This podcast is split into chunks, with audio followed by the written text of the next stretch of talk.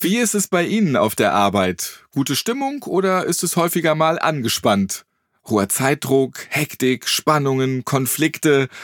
Das macht auf Dauer krank. Aber was können wir dagegen tun? Antworten darauf gibt es in dieser Podcast-Folge. Gutes Teamwork? Auch eine Frage der Führung. Forschungen haben gezeigt, dass die Gesundheit und Zufriedenheit der Beschäftigten eng verknüpft mit Führungsstil und Teamwork sind. Damit das in den Betrieben besser funktioniert, unterstützt die BGW ihre Mitgliedsbetriebe durch Schulungen von Führungskräften und mit praktischen Tipps für den Arbeitsalltag.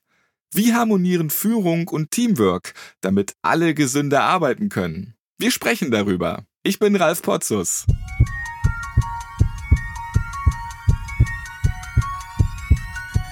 Herzschlag für ein gesundes Berufsleben.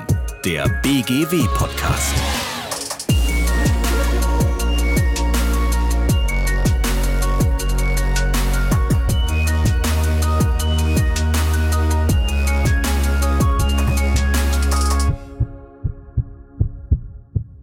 Es zieht sich wie ein roter Faden durch Studien, Fachmagazine und Veröffentlichungen. Beschäftigte fallen immer häufiger aufgrund von psychischen Erkrankungen arbeitsunfähig aus. Häufige Probleme sind Stress und Überforderung am Arbeitsplatz. Eine wichtige Rolle beim Vorbeugen dieser psychischen Erkrankungen spielen die Führungskräfte und ihre Führungskompetenzen. Gesundheitsfördernd führen.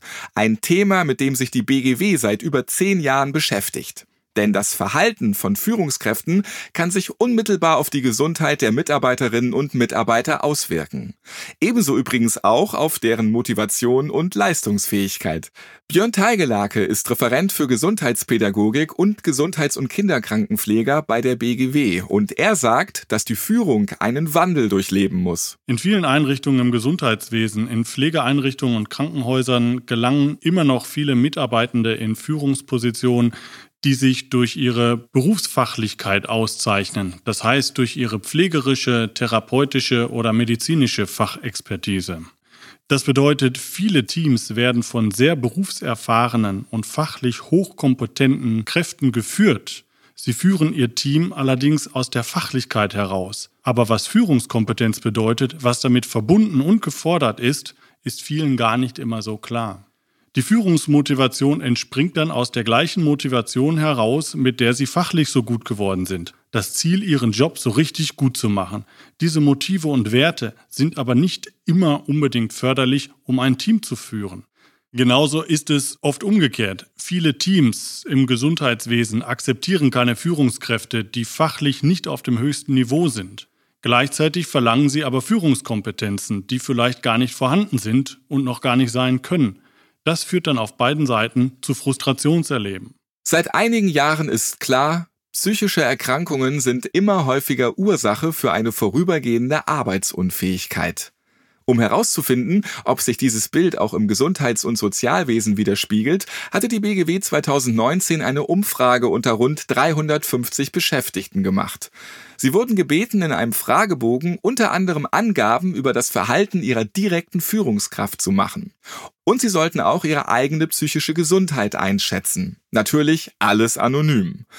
Die Auswertung ergab, dass Führungskräfte auf zwei unterschiedliche Weisen wahrgenommen werden. Zum einen als Ressourcenmanager und zum anderen auch als Risikofaktor. Gesundheit nicht nur bei der Arbeit hat einen unschätzbaren Wert. Diese zu erhalten und zu fördern ist nicht nur Aufgabe der Führungskraft, sondern eines jeden Einzelnen. Negativ beeinflusst wird die psychische Gesundheit unter anderem durch Stress, Überforderung, unklare Arbeitsaufgaben oder dass wir bei Veränderungsprozessen nicht entsprechend eingebunden sind. Im Gesundheitswesen steigt die psychische Belastung aber auch durch das Gefühl, nicht mehr ausreichend Zeit für Patienten, Bewohner oder die Klienten zu haben. Gesundheitsförderlich wirkt, wenn wir Wertschätzung und Anerkennung erhalten, sowie ein Gefühl starker Selbstwirksamkeit und Autonomie erleben. Gute Ressourcenmanager und Managerinnen prüfen und reflektieren regelmäßig, was die Mitarbeitenden jeweils brauchen. Einer braucht möglicherweise mehr Freiraum, während der andere mehr Anleitung oder auch Anweisung benötigt. Der eine übernimmt unliebsame Tätigkeiten eher freiwillig, der andere nur auf Anordnung. Beides ist okay und hat seine Berechtigung. Die Führungskraft muss es nur erkennen, um so die Aufgaben gleichmäßig verteilen zu können. Hier muss sie sich aber auch selbst fragen, was bedeutet es für mich, Dinge anzuordnen und auf die Durchführung zu bestehen im Vergleich zu einer freiwilligen Übernahme. Aus meiner Sicht ist es sehr sinnvoll, nicht immer nur über die Belastungen zu sprechen, sondern auch die Gründe zu besprechen, weswegen ich gerne zur Arbeit gehe. Denn dann kann ich auch versuchen, das zu pushen oder auszubauen. Kritisch wird es immer dann, wenn Mitarbeitende das Gefühl verlieren, ihre Arbeit sei sinnvoll oder wertvoll. Wenn die Zusammenhänge nicht mehr verstehbar sind und Mitarbeiter sich in Veränderungsprozesse nicht eingebunden fühlen. Hier können die erwähnten Stellschrauben durchaus auch in die falsche Richtung gedreht werden.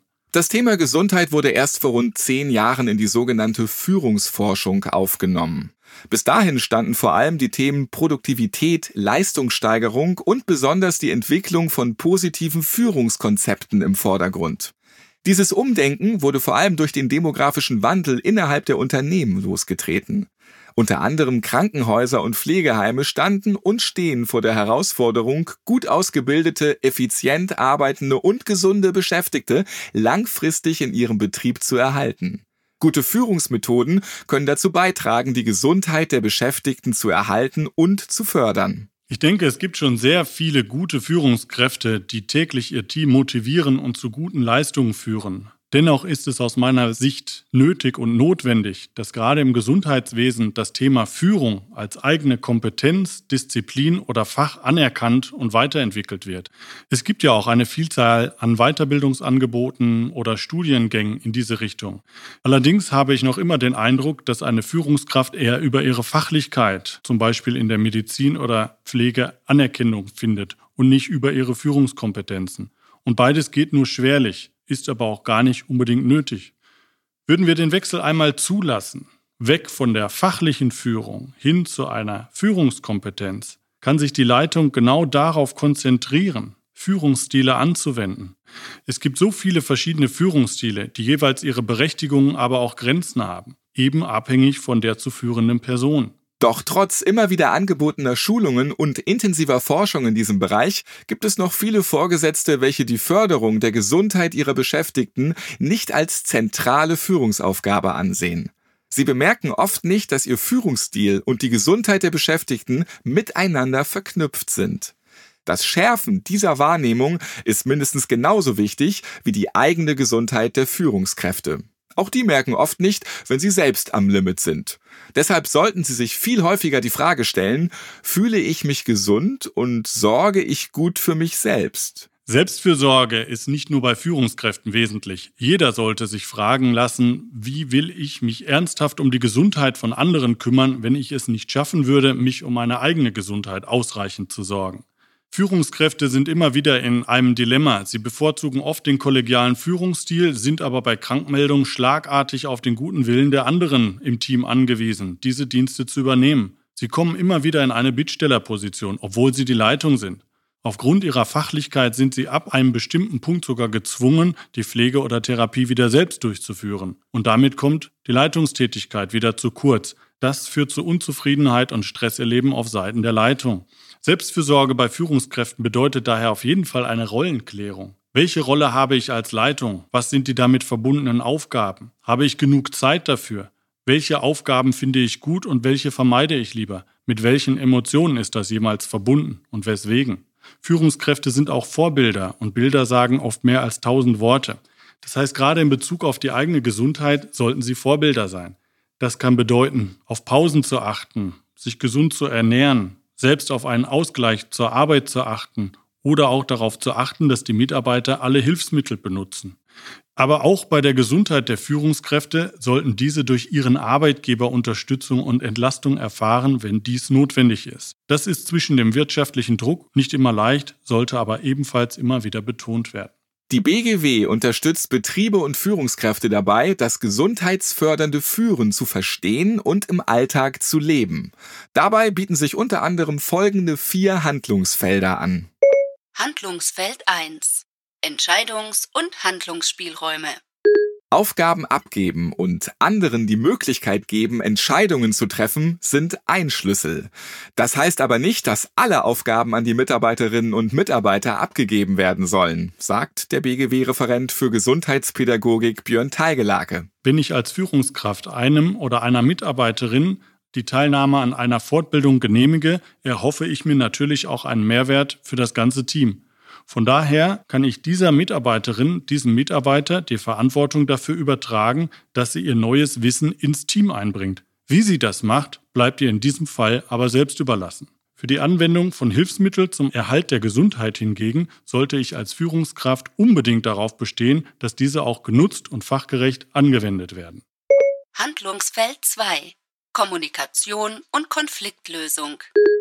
Oftmals entstehen Frustrationen am Arbeitsplatz durch unvollständige Arbeitsanweisungen. Aktives Zuhören und sich Zeit nehmen, um zu reflektieren, ob die Arbeitsanweisung tatsächlich richtig verstanden wurde, ist besonders wichtig. Außerdem sollten Konflikte frühzeitig erkannt und im Team geklärt werden. Häufig entstehen sogenannte Schnittstellenproblematiken, die, wenn sie nicht geklärt werden, emotional belastend werden können. Beispielsweise haben Mitarbeitende der Spätschicht das Gefühl, dem Frühdienst nacharbeiten zu müssen. Reinigungsarbeiten, Auffüllarbeiten oder sonstiges. Den Mitarbeitenden aus dem Frühdienst ist dies aber gar nicht bewusst, weil sie gegen Ende ihrer Schicht zum Beispiel mit Dokumentationsaufgaben beschäftigt sind. Frühzeitige Konfliktlösung bedeutet in diesem Fall die Klärung der gegenseitigen Erwartungen und Ausloten der Möglichkeiten, diesen nachzukommen. Hier ist die Führungskraft als Moderator unerlässlich. Handlungsfeld 3 Anerkennung und Wertschätzung. Wertschätzung ist eines der wichtigsten Bedürfnisse von uns Menschen. Im Job genauso wie im Privatleben. Wir wollen mit dem, was wir sind, was wir machen und was wir leisten, gesehen und anerkannt werden. Richtig angewendet setzt Wertschätzung enorme Kräfte frei und wirkt motivierend. Wir sind es nicht gewohnt, Lob und Anerkennung auszudrücken, aber es ist im Allgemeinen recht einfach. Man muss es nur tun. Allerdings bedeutet es für die Führungskraft auch, genau zu schauen, wer auf welche Art Wertschätzung und Anerkennung annehmen kann und will. Auch das ist von Mensch zu Mensch unterschiedlich. Aber das kann man üben. Und auch eine Führungskraft freut sich über Lob und Anerkennung aus ihrem Team. Wichtig ist, dass es wirklich ernst gemeint ist. Denn was alle erkennen ist, wenn Wertschätzung oder ein Lob nicht ernst gemeint sind. Handlungsfeld 4 Soziale Unterstützung. Neben der emotionalen Unterstützung durch Wertschätzung und Anerkennung können Führungskräfte ihre Mitarbeiterinnen und Mitarbeiter auch durch die Chance zur Weiterentwicklung, also zum Beispiel einer Fortbildung, unterstützen oder die Zusammenarbeit im Team durch gemeinsame Aktivitäten fördern. Es gibt zwei Bereiche, auf denen soziale Unterstützung notwendig werden kann. Einmal der arbeitsbezogene Kontext und der private Kontext auf der anderen Seite. Soziale Unterstützung auf der Arbeit kann die Genehmigung von Fort- und Weiterbildung zur beruflichen oder persönlichen Entwicklung sein.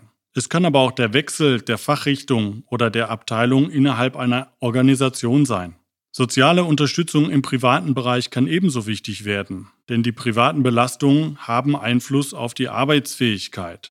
In einem guten Teamzusammenhalt mit einer akzeptierten Leitung werden immer wieder kreative Lösungen gefunden. Das fördert den Zusammenhalt und ist eine großartige Unterstützung. Gutes Teamwork, auch eine Frage richtiger Führung. Wie sich durch ein paar Änderungen im Alltag die Gesundheit und Zufriedenheit im Team verbessern lässt. Und dabei ist es auch noch einmal wichtig zu sagen, nicht nur die Führungskräfte sind gefragt, jeder und jeder Einzelne kann im Team dafür sorgen, dass es den anderen gut geht. Damit es einfacher geht, unterstützt die BGW ihre Mitgliedsbetriebe unter anderem mit Informationsbroschüren, Seminaren für Führungskräfte und Organisationsberatung. Informationen dazu finden Sie auf der Website der BGW www.bgw-online.de slash Führung mit UE.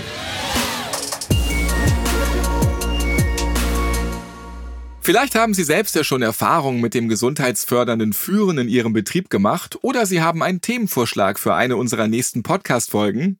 Dann freuen wir uns auf Ihre Mail. Schreiben Sie uns einfach über die Website der BGW unter www.bgw-online.de. Das war der aktuelle BGW-Podcast. Schön, dass Sie mit dabei waren. Bis zum nächsten Mal. Bleiben Sie gesund.